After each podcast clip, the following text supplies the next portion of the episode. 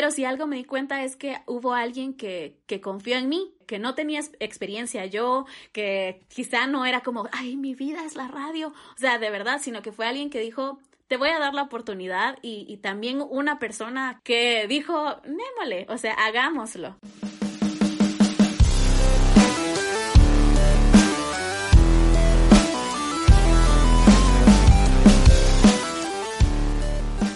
Buenos días, buenas tardes, buenas noches. Bienvenidos a un episodio más de Soccer Podcast. Hoy el primer jueves del año en el cual invitamos a alguien.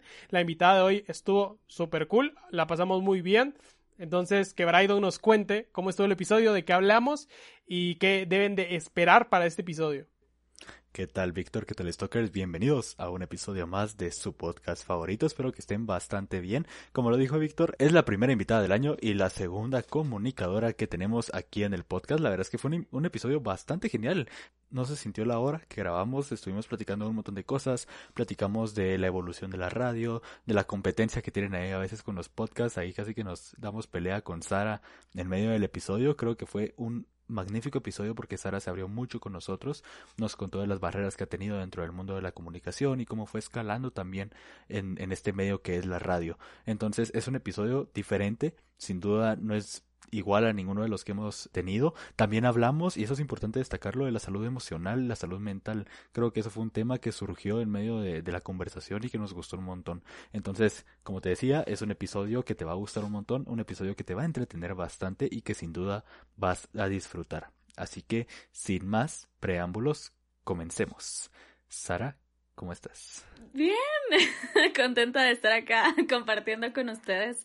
Es súper loco que podamos hacer esto a distancia y se siente muy bien también, entonces estoy contenta.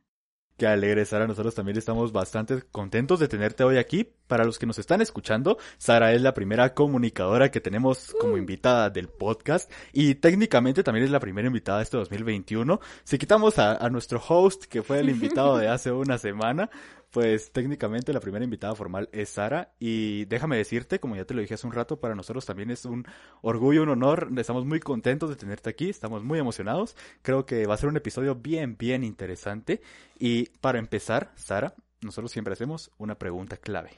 Esta pregunta seguramente te va a tocar el corazón. Esta pregunta, no. no quiero empezar llorando, solo que Por favor, no. No, no, no. A ver. Vamos a hacer un podcast, un, una edición del podcast SAD para que todos lloremos. ¿no? La hora SAD. No, esta pregunta es para conocerte un poco y nos sirve bastante a nosotros también como para dirigir un poco nuestras preguntas, ¿no? Y la pregunta clave, Sara, de este podcast es, ¿quién es Sara? ¿Cómo te definirías tú? Yo sabía que esa era la pregunta, yo sabía. ya nos escuchaste, yo creo que ya nos escuchó. Yo decía, no lo hagan, no lo hagan, por favor, no lo hagan. Difícil, difícil responder esa pregunta. Realmente llevo un par de meses, tal vez uh, en 2020, de realmente sabemos quiénes somos, pero déjame explicarte un poco de, de qué va eh, este ser que está aquí presente. Eh, soy una, soy una chava que pues es muy alegre, le gusta la comunicación, soy comunicadora, pensum cerrado, eh, échenme porras para la tesis.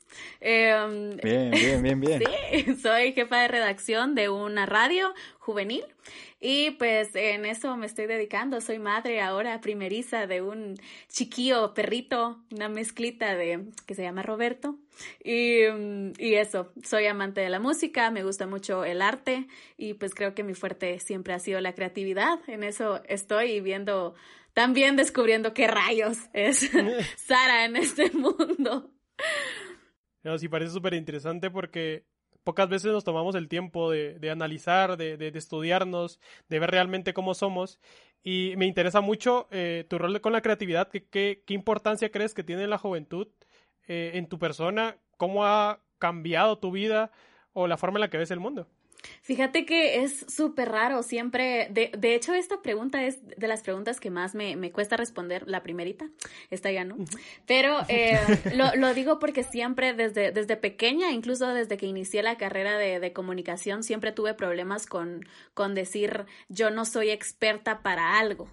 Y me costó durante toda la carrera, incluso después, el, el, tratar de descubrir como, bueno, hay personas que trabajan a la par mía, que es como, bueno, ella es experta para hacer doblaje, ella es experta para tomar fotografías, tengo a gente a la par mía que es experta en, en redacción, y de pronto yo no me encontraba en eso, y descubrí al menos yo que en la creatividad es, es mi fortaleza, es decir, como no necesito ser experta para tomar una foto, pero eh, si me la puedo inventar, si puedo eh, crear cosas chilenas, y decir mm, inventemos, experimentemos.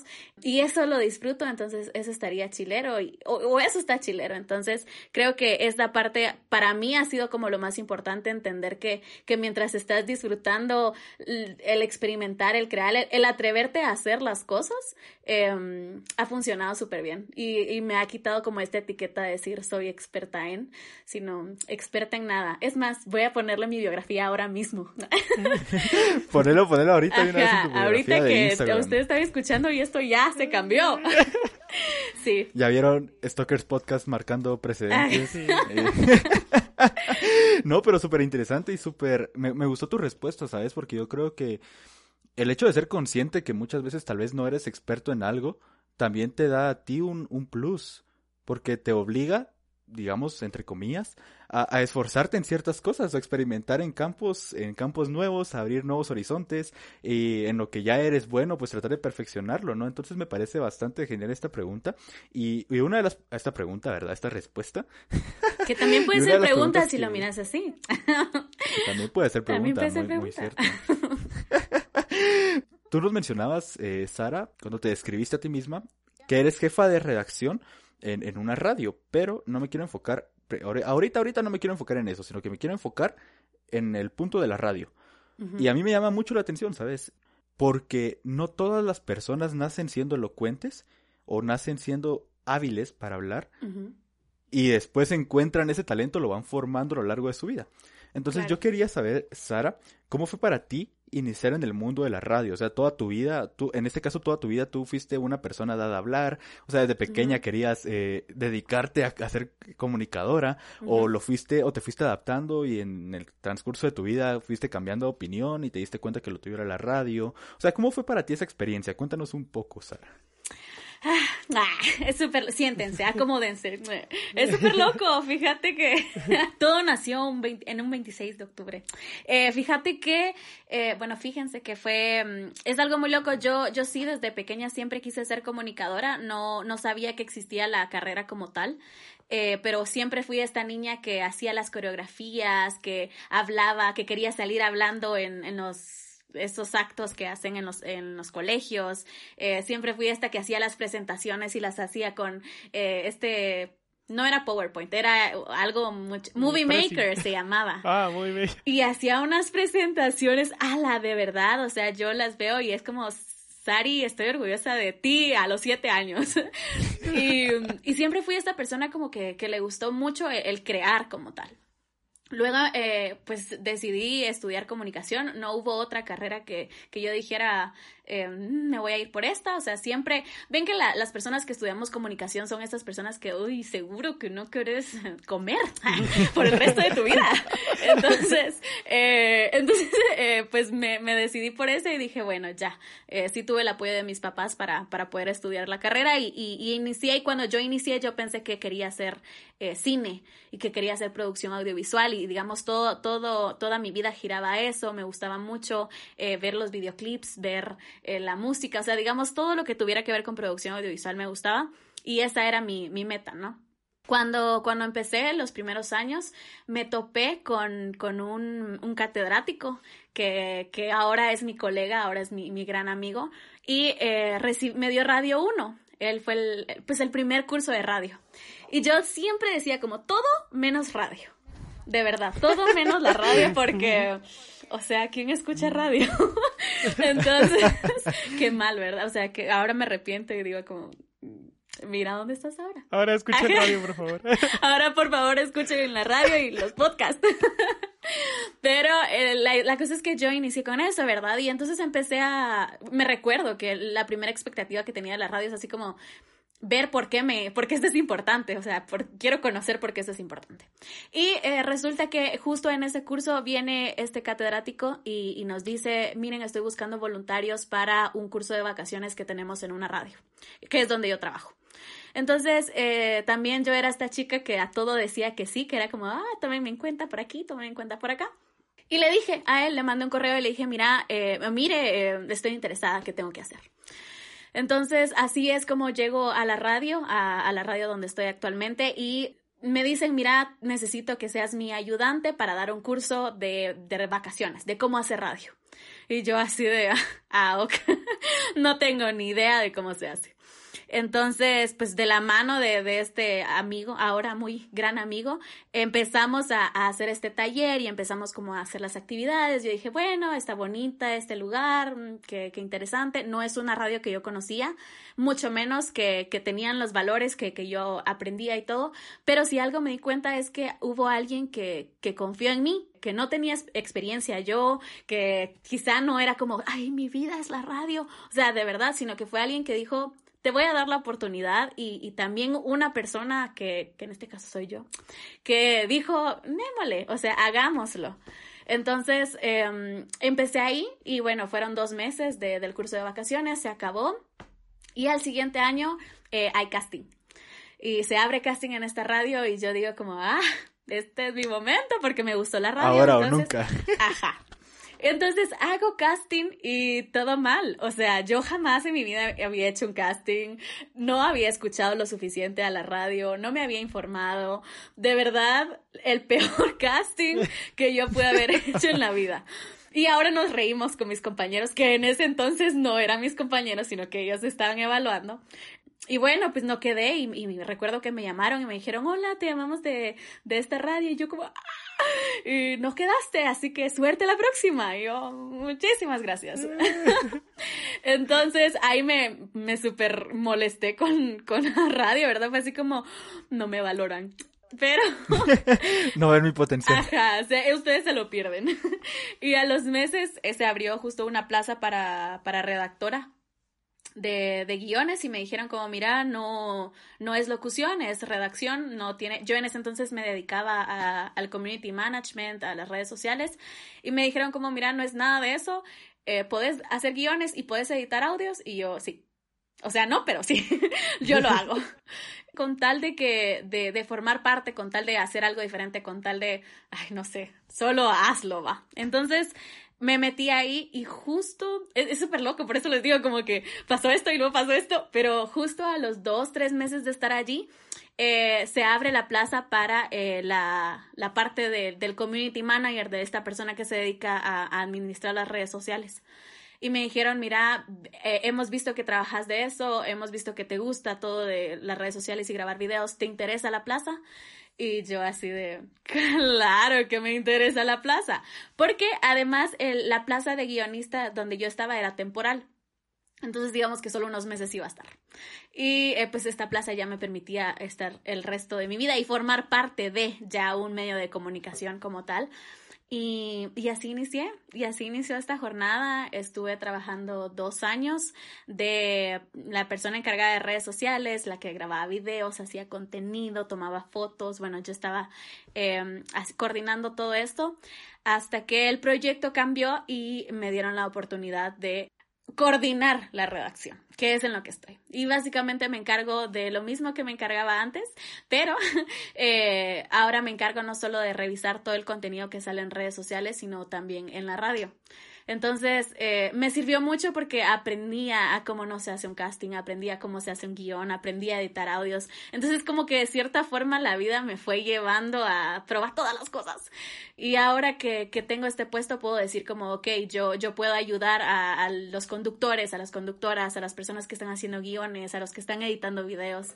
Y... Mm, y pues es un trabajo bien, bien, bien complicado, pero se divierte, uno se goza, uno se divierte y se goza, es, es bastante entretenido y entonces así fue como, como llegué a, a la radio y, y, a este puesto. Qué, qué interesante, la verdad es que tienes ese plus, ¿verdad? De que conoces al final todos los engranajes que hacen que la radio funcione. O sea, al final pasaste por todas ellas, fuiste como que la cara pública de ella varios tiempo en las redes sociales, ahora te encargas del contenido y, realmente quiero preguntarte algo relacionado con, e, ese contenido que, tú revisas y que tú diriges y es, que al inicio nos, contaste de que tu radio está enfocada en jóvenes. Entonces, ¿cómo, cómo tú haces que las noticias serias, las noticias eh, como que importantes para el país, para, que, que, crean controversia, sean agradables para los jóvenes, porque vivimos en una sociedad en la que a veces no pensamos en ciertas problemáticas o no les presentamos, los, les prestamos tanta importancia como realmente necesitan. ¿Cómo es para ti el, el hacer ese contenido agradable y fácil de digerir para los jóvenes y para la juventud en el país? Fíjate que aquí en, en Guatemala hay dos cosas. La primera es que no tenemos espacio para jóvenes. O sea, nos cuesta. Si te das cuenta, los medios de comunicación nacionales eh, están repletos de gente adulta que no odio, que, que admiro muchísimo, pero eh, están llenos de gente adulta y, nos cierran los espacios, cada vez tenemos espacios limitados para, para nosotros los jóvenes porque no tenemos la experiencia, porque por nuestra edad, por nuestra madurez, no sé, siempre ponen como excusas, pero bueno, ese es una, un problema. Y lo segundo es que a los jóvenes no nos interesa el mundo, estamos tan, tan desconectados de ver noticias, de, o sea, digamos, el, el adolescente y el joven tenemos tantas preocupaciones que esas cosas realmente no, no son una carga, no nos importa saber de política, no nos importa saber como de otras cosas que no son nuestros intereses. Entonces, el poder dirigirnos al menos a esa audiencia mm, ha sido súper complicado, pero también entretenido porque es, es un reto. Y lo que nos ha pasado o, o, lo que yo he encontrado es la forma de poder primero conocer a las personas a quien voy dirigida. O sea, a mí sí me gusta, disfruto mucho la experiencia de poder hablar con la persona, poder hablar con los jóvenes, sentarme a molestarlos, a hablar de qué canción escuchaste, sabes el baile o el TikTok tal. O sea, me gusta mucho porque los conoces y conoces qué realmente les gusta y cuáles también son esos sus sus preocupaciones, qué es lo que los enoja, qué es lo que los hace felices. Y entonces ya vas pensando en, en, bueno, ok, a ella no le va a gustar que no le hable por medio de un meme, pero qué tal si le presento un TikTok. Entonces, esto lo va a digerir mejor. Entonces te presento la noticia por medio de un TikTok que tiene tu canción favorita, que vas a disfrutar y de paso te estás informando. Entonces, digamos, eso fue un, proceso que, nos tocó y me tocó vivir porque pues yo no estaba acostumbrada a hablarle a la gente, a lidiar con personas. yo no estaba acostumbrada a, hablar con jóvenes, a tener este contacto tan, tan chulo que al final agradezco, pero eso es lo que, lo que me ha servido, como poder conocerlos y estar también como en los pies, ¿no? Yo siempre digo como hacer las cosas que tengas que hacer como te gustaría recibirlas. O sea, si a vos te gusta escuchar un podcast de cierta forma, ¿por qué eh, vas a hacerlo de una forma totalmente diferente? Entonces, si estás viendo un meme que sentís así como, uy, qué divertido, pues hacelos así. Entonces, em, eso es súper importante, el poder conocer a la gente, poder conocer a las personas y, ponernos en, los zapatos de los demás. Creo que para todo, pero, pero en estos casos, a, la hora de crear contenido, a mí me sirve mucho eso, poder empatizar con la gente y decir, mm, ¿será que a este señor le va a hacer eh, broma en mi TikTok? O quizá tengo que buscar otra forma. Y lo mismo con los jóvenes tocaste un tema, un tema bien importante y creo que nosotros con Víctor lo íbamos, lo íbamos a platicar y no, no sé, a mí siempre me pasa, ¿sabes? Que no sé cómo darle entrada a ciertas preguntas para que no suenen así como tajantes. Y ahora una pregunta. Aquí corta un tema. sí, o sea, como, como decir así, por ejemplo, ahorita me estás hablando de, de la radio, de, la, de, de los problemas que han enfrentado y de cómo los han solucionado, por ejemplo, en este caso para dirigirse al público joven y que de la nada yo te pregunte sobre ciencia, por ejemplo. Pero ¿qué a mí no me gusta... sobre los peces? algo así, o sea, a mí no me gusta hacer ese tipo de cortes porque son muy marcados y, hacen pensar que la conversación no está fluyendo. Pero algo que me gusta y que me agrada mucho y que la mayoría de nuestros invitados han tenido es que inconscientemente nos dan entrada a los temas que queremos tocar. O Víctor nos está poniendo cartelitos enseñándonos el tema y ustedes no lo están viendo. o te estoy manipulando psicológicamente para que nos la estamos, la estamos impulsando, sí. Para los que nos están escuchando, Sara acaba de revelar nuestro más grande secreto? Aquí a la par hay una presentación en donde le decimos a Sara qué es lo que tiene que decir. Ahora di esto, ahora risas. Bueno, ahora ya saben que ya saben cuál es nuestro secreto más oscuro, no es tan Este posiblemente sea el último episodio del podcast. Gracias, por escucharnos. Gracias, Sara. A ver. No, pero sabes, el tema que tú tocaste es cómo la radio, o cómo en este caso eh, la radio en la que tú estás ha tenido que evolucionar para llegar a un público joven. Una de las problemáticas, llamémosle problemáticas entre comillas, o uno de los aspectos o factores que afectan, pienso yo, tú me lo dirás y me lo vas a confirmar, a la radio, es que la evolución de la tecnología, por ejemplo, ha relegado el papel de la radio. O sea, ¿a qué me refiero? Por ejemplo, los, los teléfonos. Si nos situamos años atrás, tu teléfono traía una aplicación que se llamaba radio y podías escuchar radio del teléfono. Ahora ya no vienen con radio, ahora los planes te vienen con Spotify gratis, con Deezer gratis, con Apple Music gratis, con YouTube Premium gratis. Entonces, la incluso el avance tecnológico ha relegado el papel de la radio, pienso yo, y, lo he visto yo, a, otro plano. Pero entonces, situándonos en cómo los avances tecnológicos y en cómo la, evolución de, de, la tecnología y de los jóvenes, pues se ha dado, eh, otro tema que, que afecta, pienso yo, o que compite con la radio, y es aquí donde nos vamos a echar un uno versus uno, es, eh, son los podcasts. Ah, estás viendo la competencia. Pensé que esto era una conversación amena.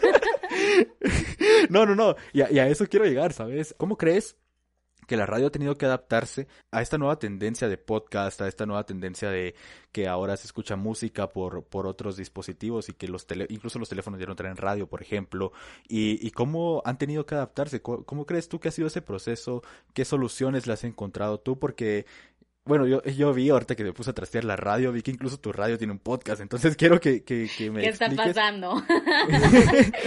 que o son radio o son podcast. Algo así, no, no, pero quiero que me, que me cuentes cómo ha sido para esa, esa evolución para ti que vives dentro del mundo de la radio prácticamente. Mira, eh, mi mamá siempre dice algo, hola mamá, y es que quien no... Un saludo a la mamá de Sara. Gracias. quien no, quien no eh, se adapta no sobrevive. Y, y, justo eso es lo que nos tocó hacer nosotros, eh, bueno, este, esta radio, que ahora ya no la llamamos radio, sino que ahora somos ya un medio de comunicación, pero digamos, empezó siendo una radio hace cinco años y eh, pues también es algo que, que tuvimos que considerar, ¿no? Eh, al principio, de hecho, nosotros vamos para, para una audiencia que no tiene internet todo el tiempo, que vive en, en zonas y en, en, áreas vulnerables, entonces no está eh, constantemente conectada o con acceso al internet. Entonces, digamos que por esa parte eh, hay personas que, que todavía cuentan con radio y que, digamos, ese es su medio de comunicación, pero sí estamos conscientes de que existe esto que decís vos, o sea, sí existe el, el hecho de que ahora hay un montón de, de, de podcast, de podcast como este que nos están quitando los jóvenes. No, no, no. todos vayan a escuchar la radio de Sara, por favor. Todos, en, Facebook había un meme que, que, me dio risa que, que decía que ahora hay más podcast que gente que escucha podcast. Completamente, pero la verdad son pocos los de calidad como este. Ay, gracias. Pues eh, les decía que sí, o sea, estamos conscientes de eso y es por eso que justo cuando cuando empezamos a notar eso, empezamos a hacer varias cosas que nos hicieran adaptarnos. Una fue eh, si los jóvenes no están escuchando radio, en este caso nosotros trabajamos con muchos centros educativos, pues eh, nosotros llegamos, la radio llega a los centros educativos. Entonces llevábamos la cabina de la radio y montábamos en el patio, en su gimnasio, en el área donde estuviera y entonces ellos se acercaban y decían, ¿qué rayos es esto? Y, tenían el chance de hablar al aire y entonces ya conocían que, hey, hay un medio que me abre los micrófonos y que está eh, al pendiente de mí y que se preocupa por mí. Eso era antes de la pandemia, pero em, empezamos a hacer actividades así, nos pasamos a redes sociales, nos dimos cuenta que los jóvenes eh, a los que vamos dirigidos, digamos, tal vez no se echan un podcast súper largo como nosotros lo, lo podríamos digerir, pero eh, sí te consumen una historia en Instagram. Entonces, lo que nosotros queremos hablar en radio, eh, lo hablamos en radio claramente, pero también tenés contenido en redes sociales. Pero no, yo no uso Instagram, yo uso Facebook. Bueno, ahí está nuestro, nuestro, nuestra página de Facebook. Y digamos, esas son cosas que empezamos a, a utilizar, ¿no? O sea, nos tuvimos que convertir más en este medio, ya no tanto en una radio.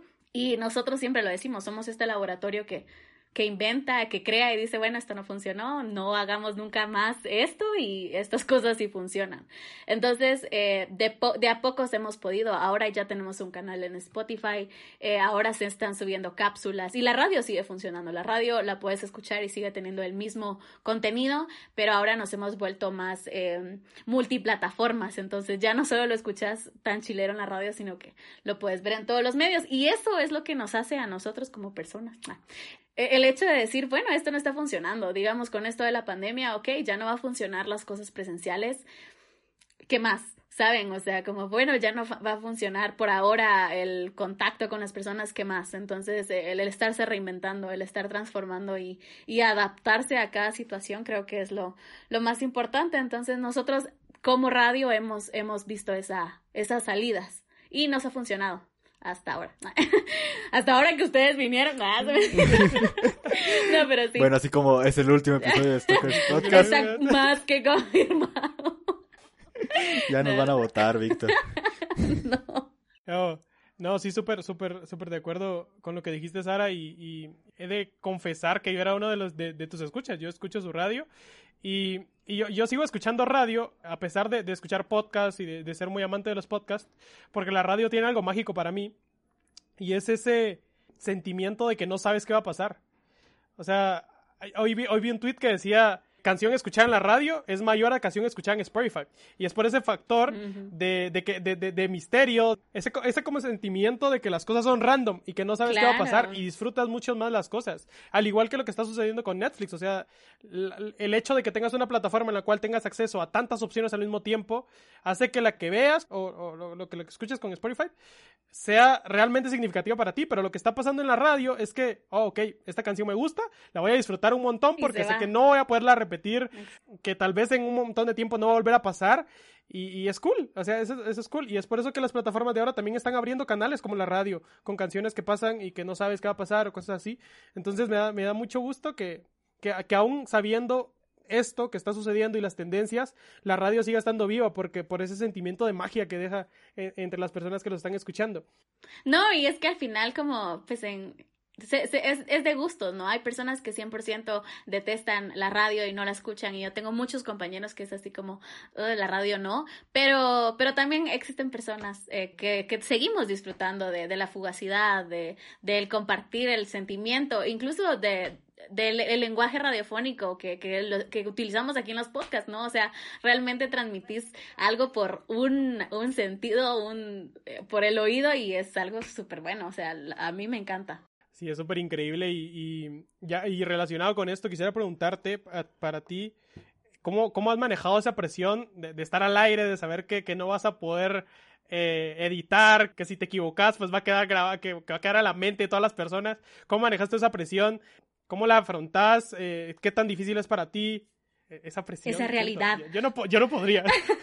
Fíjate que eh, se lo debo a, al medio de comunicación en donde estoy sí es un medio que te enseña a, a ser voz, ¿sabes? O sea, probablemente escuchas muchísimos eh, radios de aquí de Guatemala y es una locución pues formal, es una locución que vos escuchás y decís, uy, tiene voz de locutor. Y es justo eso lo que, lo que a nosotros no, nos dicen, que seas vos, o sea, que hables, que te confundas, que te rías. Y mm, desde el primer curso, o sea, desde la primera vez que estuve ahí y que tuve que enseñarlo, lo, lo entendí. Entendí que, que no importaba, no importaba si me confundía, no importaba si, si me trababa, si me reía. Entonces, claro que hay nervios cuando uno abre al aire, digamos, yo no tengo un programa como tal pero sí me ha tocado hablar al aire, sí me ha tocado estar en programas y algo que compartimos con mis amigos, que lo dice uno de nuestros conductores, Mike. Saludos, Mike. Nah, eso mentira. Saludos, Mike. Saludos a Mike. No mates este podcast. Sí, por favor. Por favor. Te amamos, Mike. Pero em, algo que dice él es que cuando se te van los nervios de algo, ya ya no es tu pasión. O sea, el, momento en que se te vayan los nervios de algo que ya no te emocione, que ya no te ponga nervioso, eh, pues ya, ya dedícate a otra cosa. Y es cierto, o sea, nosotros llegamos a la cabina y tal vez te puedes llenar de uh, mariposas en el estómago y te dan nervios y estás sudando, Pero eso está chilero. Y luego al final, cuando entendés que tenés que ser vos, que tenés que hablar, que tenés que divertirte y gozártela, em, las cosas cambian un poco. Entonces ya no sos esta locutora que tiene que impresionar a la gente, sino que es como, hey, es una charla con las personas que, que estoy teniendo y está bonito. Y yo creo que eso hace que las personas que te escuchan también empaticen mucho más contigo, porque, o sea, si tú pones una radio y escuchas a la persona hablando así en todo momento, y ya, o sea, es como, ok, y, y, escuchas después a un joven que te está hablando, incluso en tu lenguaje, que te dice que onda mucha, órale, no sé qué, que aquí, que allá, o sea, haces que los jóvenes, que es al público al que ustedes están dirigidos, realmente empaticen con ustedes y ahí los atrapas, siento yo. Entonces, esa naturalidad, ese hecho de ser tú, de, de realmente pues expresarte como nos expresamos los jóvenes también ayuda un montón. Entonces creo que está, que está bastante, bastante genial. Y quiero hacerte una pregunta, Sara, y vamos a profundizar aquí. Ahora sí vamos a llorar un poco. Uh. Ahora, ahora cambia a ahora voz sí, ahora música de instrumental sad. Por, favor, producción, pónganos música sad sin copyright. Quiero música. Ah, no tenemos producción. Víctor, por favor. realmente, realmente quien edita es Brydon, entonces ah, Brydon, por favor, ahí pones una... una, una sad. Voy a poner música sad aquí sin copyright. Así va a salir en el podcast.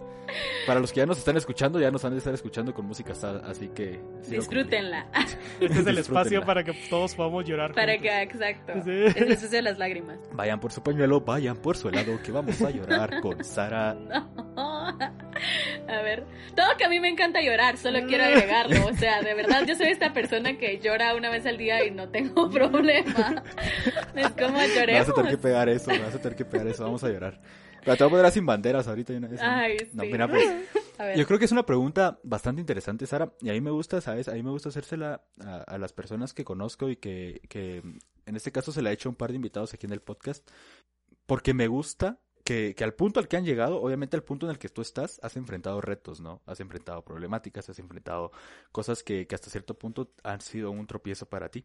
Entonces, a mí me gustaría preguntarte y me gustaría saber, Sara, ¿cuál crees o cuáles crees que han sido tus mayores retos dentro de este mundo de la locución? O sea, retos que, que de verdad, que, que tú digas, tal vez esto, esto me mataba, tal vez eh, yo tenía un bloqueo a la hora de escribir un guion, yo tenía un bloqueo, no sé, tus mayores retos, cómo los has logrado enfrentar. Y sabes por qué me gusta mucho, porque yo creo que es algo tan natural en las personas el hecho de ponernos, incluso ponernos trabas nosotros mismos, el hecho de ponernos bloqueos a nosotros mismos, que, que me gusta saber cómo la gente que, que, llega al podcast y que nosotros consideramos que es gente crack, pues logra superarlos. Entonces, por eso te lo quiero preguntar. No es para llorar, al final te, te ah, para llorar. Yo me había emocionado yo ahí con las lágrimas.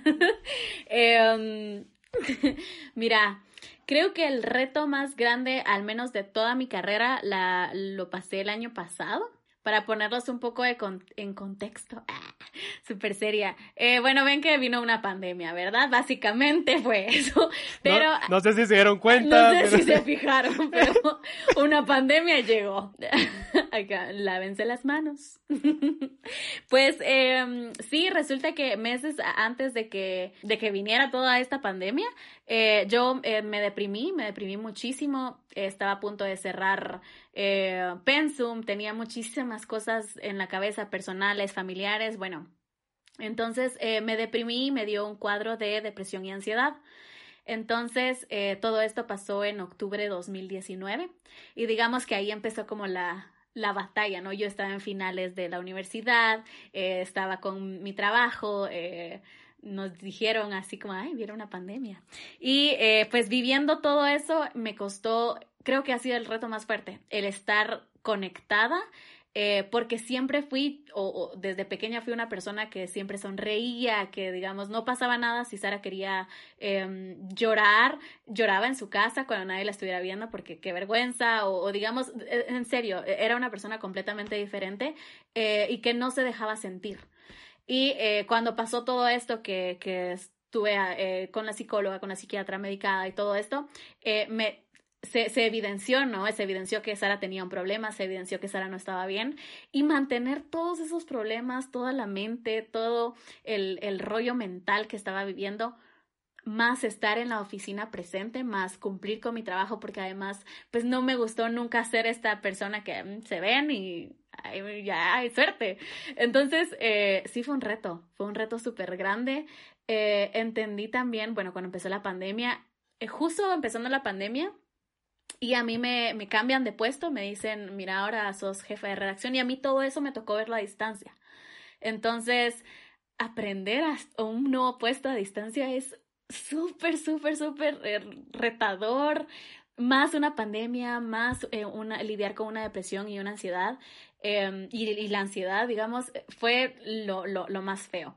Al final de, de todo este camino, em, me he dado cuenta que, que siempre el, el factor que logró, o, sea, como yo terminé, es justo esto que, que tú decís, ¿no? El autosabotaje el, el, que mentalmente yo no me creyera las cosas. Yo siempre fui una persona súper perfeccionista. En el tramo que estuve eh, manejando las redes, de, las redes sociales digamos los artes, yo diseñaba, hacía videos y nunca me sentía bien. Siempre decía como esto pudo haber estado mejor. Nunca me sentía bien con mi trabajo. Yo decía, ay, esto está feo, pero ah, va a salir, va, ni modo. Y es porque antes de que alguien me dijera esto está mal, Sara se lo decía. Entonces, eh, tuve este autosabotaje durante varios años de mi carrera que me impedían darme cuenta de estas cosas que les decía al principio, ¿no? No sos experta en fotografía. Eh, no sos experta en redacción, no sos experta en edición, no sos experta en nada, pero eh, que, el autosabotaje me estaba, me estaba causando. Entonces, al, al, darme cuenta de eso, empecé como ya un proceso de decir, bueno, eh, tengo que cambiar esta cosa personal que me está afectando a nivel también laboral, porque también era una, un, un, reto hacerme cargo de una redacción, de un equipo de 15 personas, eh, contenido. Entonces, eh, creo que este, ese ha sido el reto más grande. Y, y, y no lo digo reto por, ay, la sufrí, no, para nada, sino el reto de decir, demostrarme vulnerable y decir mucha, no importa, o sea, no pasa nada. Yo he tenido días malos y está bien. Hay días que vos te levantás y no puedes crear, que a mí me tocaba crear guiones y solo no, o sea, de verdad no. Y el poder asimilar eso, poder asimilar de, hey, lo estás haciendo bien, hey, hoy fue un día malo, pero, pero ahí vas. Y, y todavía es un proceso, es un proceso que lo hacemos todos los días, pero, pero creo que eso ha sido como el darme cuenta, claro, yo siento que si la pandemia no te enseñó algo, ¿qué onda? o sea, ¿qué? eh, siento que la pandemia nos ha dejado una gran, una gran enseñanza todo el tiempo que estuvimos en cuarentena, que estuvimos encerrados, eh, nos hizo creer y pensar de otra forma y apreciar otra, sí, otro ángulo, eh, la vida. Y, y, creo que eso, o sea, de verdad yo ahora trato de, de sentir ¿saben? Como de, bueno, estoy nerviosa, sentite nerviosa a todo lo que da. Si estás triste, bueno, llora. Si querés tramarte un helado, tramátelo completo. O sea, de verdad, sí, si lo querés hacer, hacelo. Y, y, y no importa, ¿saben? Como que es normal, es, es, es de humanos y, y, dentro del proceso de, de, comunicación también está chilero conocer, porque son temas que no se hablan. O sea, de pronto nadie está hablando de esto y, y, cuando yo lo dije en la oficina o cuando yo se lo dije a una compañera me dijo, hey, yo también tengo problemas de esto o yo también estoy lidiando con esto. Entonces también es algo bonito que, que empezás a entender conforme vas conviviendo con jóvenes, conviviendo con, con un medio de comunicación y esta responsabilidad de decir como, hey, a mí me está pasando, yo, o sea, hay gente que está sufriendo esto también, entonces, ¿por qué? ¿Por qué no hablar de estos temas y por qué decir como, mm, yo ya lo pasé, esto estuvo fácil? No, o sea, fue un gran lío, pero, pero se llevó a cabo. Eso. No, qué interesante y gracias porque te, te abras tanto acá. La verdad que nosotros lo bastante. El hecho de que te atrevas a hablar sobre esos temas que lamentablemente en la juventud son tabú y que no se ve bien y que era un psicólogo está mal y que, eh, o sea, lamentablemente es así. Y, y tú que trabajas tanto con jóvenes y ves contenido de jóvenes y tienes que prepararte para este mundo, para, para dar difusión a mensajes en, en este rubro, eh, ¿cómo ves tú a la juventud actualmente, por lo menos en el país? ¿Qué, qué retos crees que está enfrentando? ¿Qué crees que es lo más difícil que, que, que tiene que enfrentar actualmente un joven en, en nuestro contexto?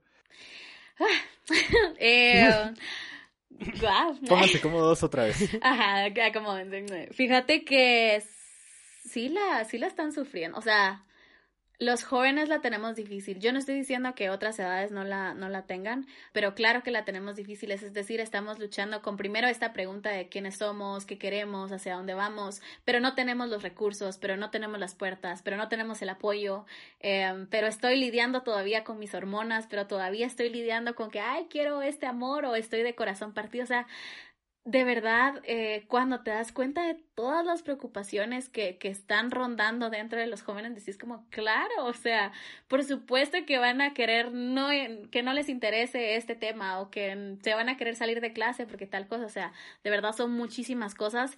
Y, y creo que esto de, de la salud mental, creo que hablar de estos temas, eh, claro que es un tabú, o sea, es algo que, mencionas psiquiatra, la palabra psiquiatra, psiquiatra, tres veces psiquiatra, nada, pero eh, mencionas estos temas y es como, uy, qué, qué miedo, o sea, qué, qué loca. Pero claro que los necesitan, o sea, de verdad, yo si algo he entendido es como, ¿Te duele? O sea, ¿te duele que, que, hayas terminado con tu primer novio que tuviste en sexto primaria? Sí, o sea, que te duela, ¿sabes? Es como esos dolores, de no minimizar los dolores de los jóvenes.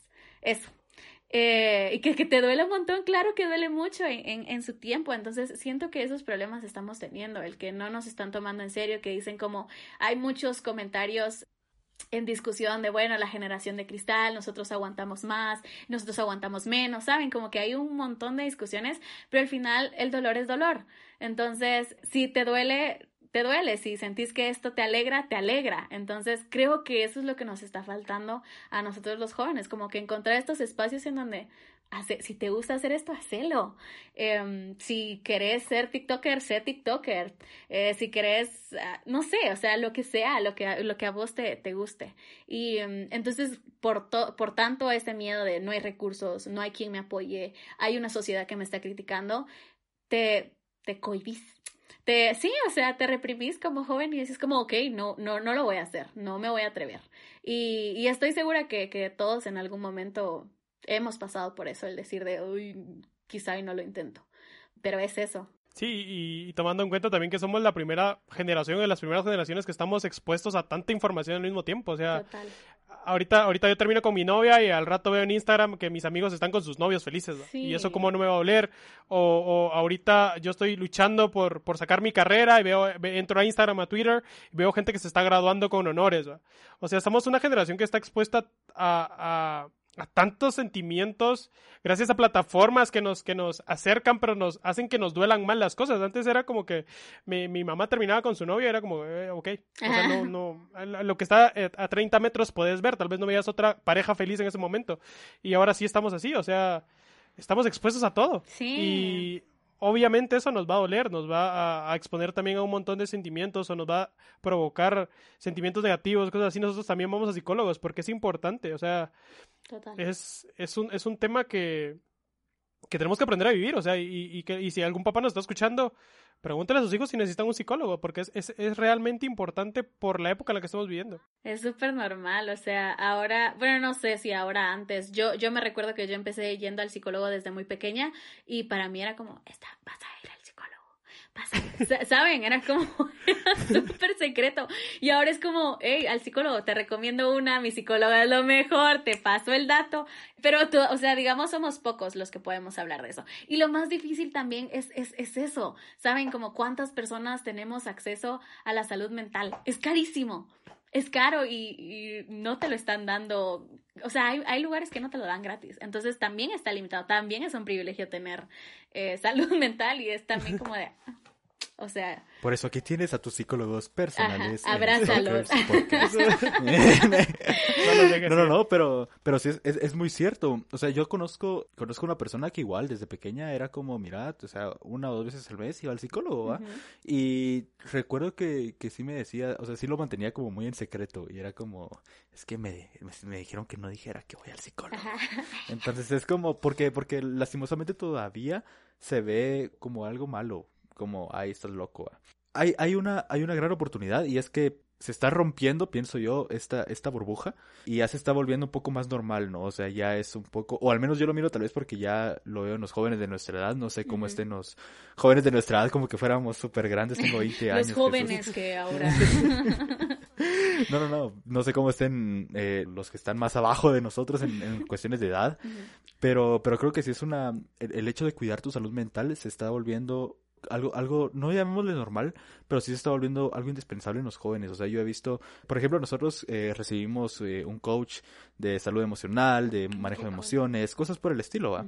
Entonces, creo que, que eso es lo que hay que hacer también, o sea, saber hablar las cosas con personas que saben, porque al final no, tú mismo no te puedes terapiar porque no sos completamente objetivo contigo mismo, o sea, siempre es necesario tener a alguien más. Sí, y esa es una de las cosas, digamos, entre todo lo malo, lo pésimo, lo horroroso que es estar en medio de una pandemia, creo que nos hizo darnos cuenta de eso, o sea, las enfermedades mentales, los problemas mentales, los trastornos mentales existen y es normal.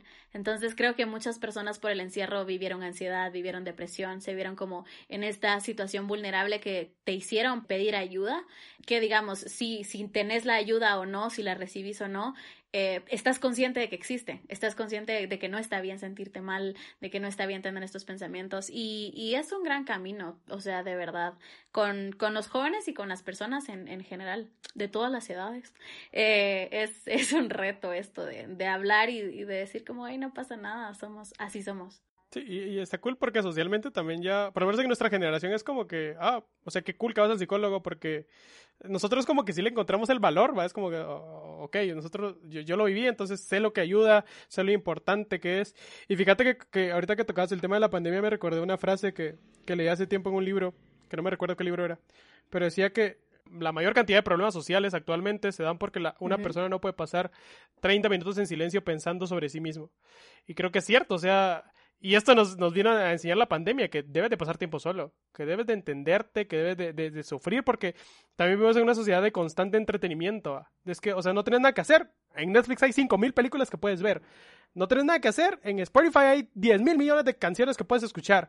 O no tienes nada que hacer hay redes sociales y puedes ver TikToks y puedes ver un montón de cosas y nunca te sientas a hablar, a pensar, a vivir los sentimientos que tú decías. A veces es como que estoy triste, me voy a poner a ver una película para, para evitar pensar que estoy triste.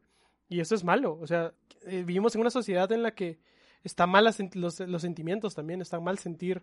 Y vivimos también en, una sociedad en la que hay, hay estos coaches que te dicen, te sientes mal, lo que necesitas es motivación. Y ser feliz. a las 5 de la mañana. Ajá, y ser feliz. Eh, si quieres dejar de estar eh, dejar de estar deprimido, solo deja de estar deprimido y, no es así, o sea. ¿Estás triste? Pues no lo estés. sí, estamos estamos estamos mal. sí, ahí está, deposítenme. sí, la verdad es que sí, yo yo también fue una de las cosas que aprendí en pandemia o, o, a darme cuenta en esto que les digo de, del autosabotaje y es que estaba tan peleada conmigo o, hay, o habemos personas que estamos tan peleadas que no nos gusta estar con nosotros mismos. Tratamos de hacer lo que sea, llenarnos de trabajo, llenarnos de ocupaciones, de hobbies, bueno, de, lo que sea y e, en lugar de, de, hablar con nosotros, o sea, de estar. Y yo sí llegué a una situación así, o sea, yo llegué a un punto en el que yo, Sara y Sara, no se soportaban. O sea, no podía estar sola porque no soportaba la idea de estar peleando y estar en una habitación sola mientras estaba peleando conmigo mismo. Entonces, también me, me ayudó el, el, hecho de estar sola porque pues me tocó estar encerrada en casa como a todas las personas, eh, a decir, bueno, aquí estás solo vos y hacer las paces ahora o, o nunca. O sea, va a pasar el tiempo y, y, y te vas a ir sin, sin hacer las paces contigo. Entonces, también es una parte como de, de ir sanando y ahí es como te digo, te vas vas conociendo y vas diciendo como esto sí me gusta, esto no, eh, creo que podemos ir, esto me lastimó, esto que hiciste, que todo el tiempo dijiste que tus trabajos eran malos, eh, pues perdonate también, entonces eh, también eso, eso es importante. Y justamente hay una frase, solo la voy a, la voy a decir porque se me vino a la mente ahorita que, que estabas platicando, que quién fue la que mi mamá me lo dijo porque a mí no yo soy una de las personas que no les gusta saludos a la mamá de saludos, a, la mamá. de Brydon. Sí. yo, yo, soy una de las personas que les gusta el ruido o sea yo, yo hago todo con música me gusta estar eh, todo el tiempo con, con ruido llamémosle así. Entonces ella me dijo una vez si no te gusta estar en silencio es porque no eres buena compañía. O sea, básicamente tú, o sea, eso me dijo, o sea, si no te gusta el silencio es porque tú no eres una buena compañía. Y solo quería remarcar, remarcarla para que quedara aquí en el podcast y para que quedara aquí grabada, porque sí creo que va muy acorde con lo que tú decías y creo que la pandemia nos ha ayudado un montón a muchos a encontrarnos con nosotros mismos y a plantearnos qué es lo que realmente queremos, qué es lo que realmente nos gusta, qué es lo que realmente pues estamos sintiendo, ¿no? Entonces, te comento, Sara. Yo no sé si tú ya lo sentiste, pero ya casi llegamos a una hora de estar aquí grabando.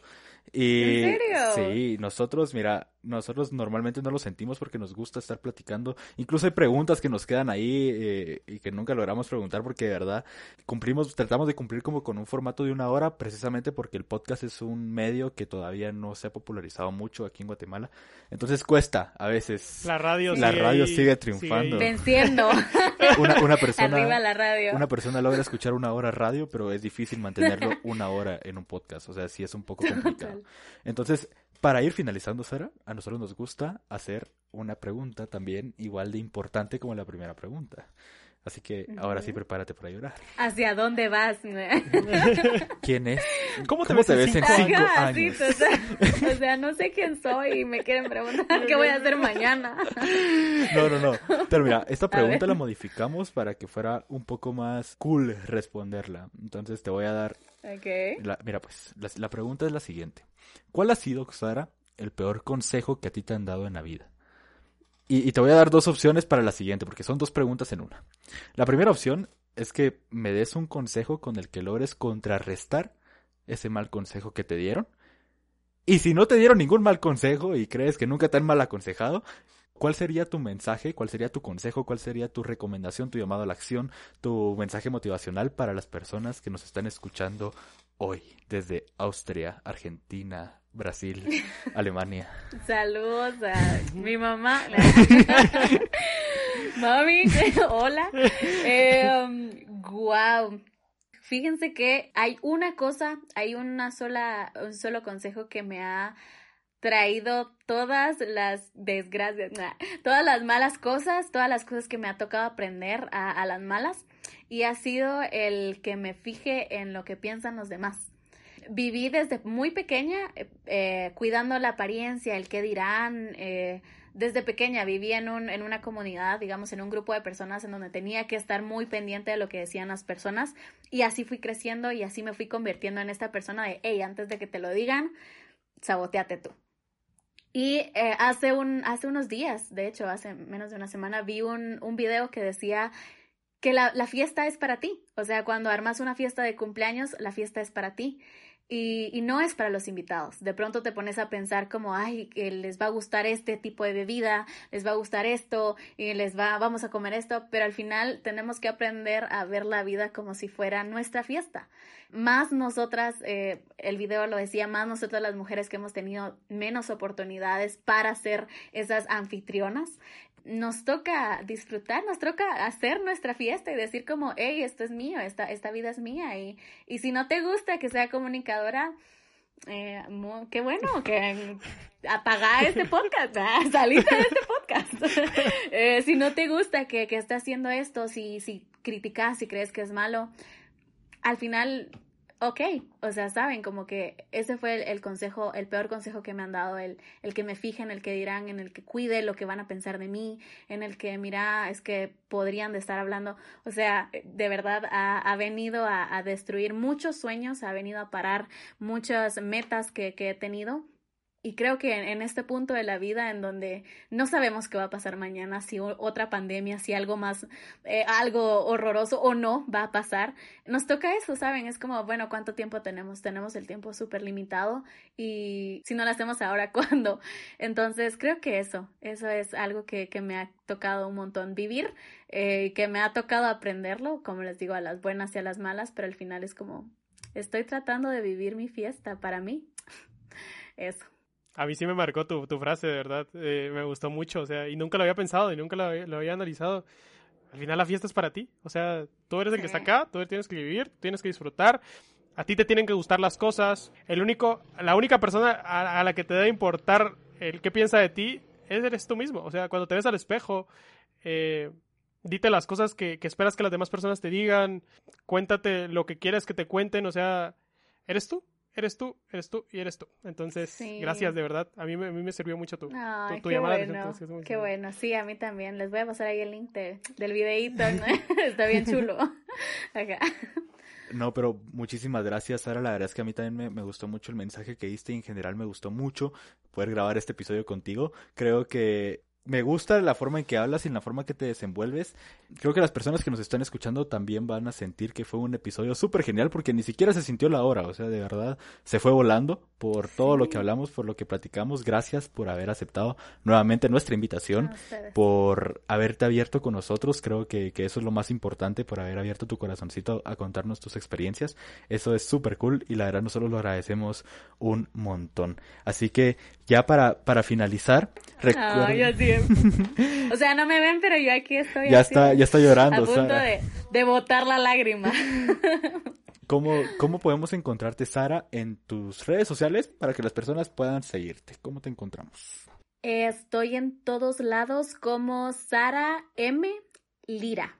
L-I-R-A. Está bien básico. Mi, mi nombre solo son ocho letras, pero Sara M. Lira. En Twitter, en Instagram y Facebook, eh, pues casi solo memes. Entonces, eh, Instagram va a ser. y Twitter cuando quieran ver cosas sads. ¿no? Porque para eso está Twitter. Eh, para desahogarse. claro. Perfecto, Sara. Y recuerden entonces seguirnos a nosotros también en nuestras redes del podcast. Aparecemos en Instagram y en Facebook como Stalkers Podcast y en nuestras redes individuales como Victorísimo y Bridon Q7. Hasta el próximo jueves. Adiós. Chao.